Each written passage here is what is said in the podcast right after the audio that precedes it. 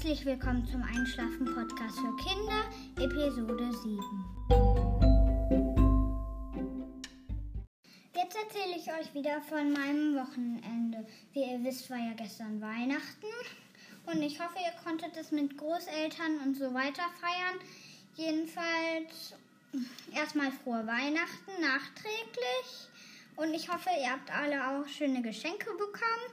Also ich habe Monopol ein Monopoly-Spiel von Recklinghausen bekommen. Und noch zwei Bücher, die Blaubeerdetektive. Und noch so ein anderes, davon kann ich den Namen nicht auswendig, der ist ein bisschen lang. Und ich habe noch so eine ähm, Wanderung mit Alpakas geschenkt bekommen, also mein Papa und ich. Und dann können wir uns mit Alpakas vertraut machen. Und mit denen dann zwei Stunden im Wald spazieren gehen. Da habe ich mich richtig drüber gefreut und das hat mich auch überrascht. Daran hätte ich gar nicht gedacht. Und ich habe noch von Lego Friends was bekommen, also, also ein Hubschrauber. Und da habe ich schon angefangen, den aufzubauen. Da waren drei Tüten drin, also wird das schon so eine Weile dauern. Zum Geburtstag werde ich mir auf jeden Fall ähm, so ein äh, Lego Friends Flugzeug wünschen, so ein riesiges. Dann werde ich ordentlich zu bauen haben. Ich frage mich wohl, ob man da auch viele Figuren reinsetzen kann.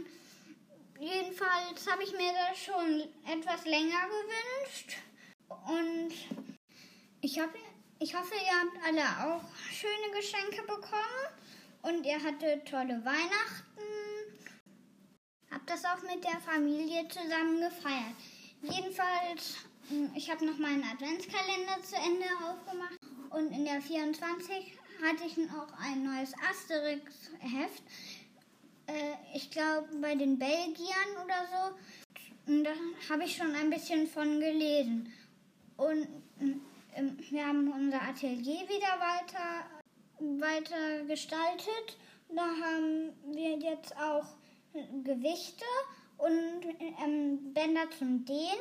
Da kann man sich mit beiden Füßen draufstellen und die Arme nach oben ziehen. Also da muss man natürlich das Band festhalten. Und dann ist das für den Rücken, dann kann man solche Übungen Übungen für den Rücken machen mit den Bändern und so weiter. Also wir haben uns heute sportlich betätigt und wir haben auch ähm, solche ähm, die Gewichte halt, das Hauptgewicht haben wir genommen und dann Bauchübungen gemacht auf einer Matratze, also auf einer Matte. Und ich habe für meinen Papa noch Berli und der erste Schnee vorgelesen. Das ist eine Geschichte, die er für die Bärenapotheken bei Facebook veröffentlicht hat. Ich freue mich immer, wenn ich ihm helfen kann. Jetzt lese ich euch wieder Billy Dummatz vor. Zuletzt ging es um die geheime magische Kraft in seinen Augen. Billy Dummatz Teil 2. Billys geheime magische Kraft. Es hat eine ganze Weile gedauert, bis er die nutzen konnte. Manche Wesen werden in Magie geboren. Billy nicht. Er musste erst eine Menge Prüfungen bestehen und eine wichtige Kraft entwickeln. Nicht so die Kraft in seinen Pfoten, eher die Kraft, sich zu entscheiden. Es begann alles damit, dass ihm Nachbargarten ein kleiner frecher Hund einzog. Das, da war schon immer ein Hund gewesen, die alte freundliche Nada. Man hatte sich gegrüßt und dann ignoriert. Billy durfte in Nadas Garten. Nada wollte gar nicht in Billys Garten. Und dann ist Nada gestorben. Und dann kam Molly. Und Molly war jung und frech und bellte immer zu und wollte spielen. Und sie wollte in Billys Garten. Das ging ja nun gar nicht. Aber das musste Molly erst lernen. Und wir wissen ja, Lernen dauert und ist anstrengend. Und immer lernen will ja auch keiner. Aber Molly lernte in ihrem Garten zu bleiben und riss nur noch ganz selten aus. Sie spielte immer mit so einem komischen Gummiding, das quietschte, wenn sie es in ihr Mäulchen nahm, und das Ding brachte sie immer zu ihren Leuten, die es dann wieder wegwerfen mussten. Und Billy lernte der Molly zuzusehen von weitem. um dann hoch erhobenen Hauptes, erhobenen Schwanzes an ihr vorbeizugehen und seinen Revierrundgang aufzunehmen. Soweit so gut, wie Ella sagte. Aber Billy hat derweil auch noch gelernt, Lilly zu vertrauen. Lilly ist die Enkeltochter von Ella und sie hat Billy gleich ganz lieb äh, gehabt. Aber wie gesagt, Billy Bangbüchs.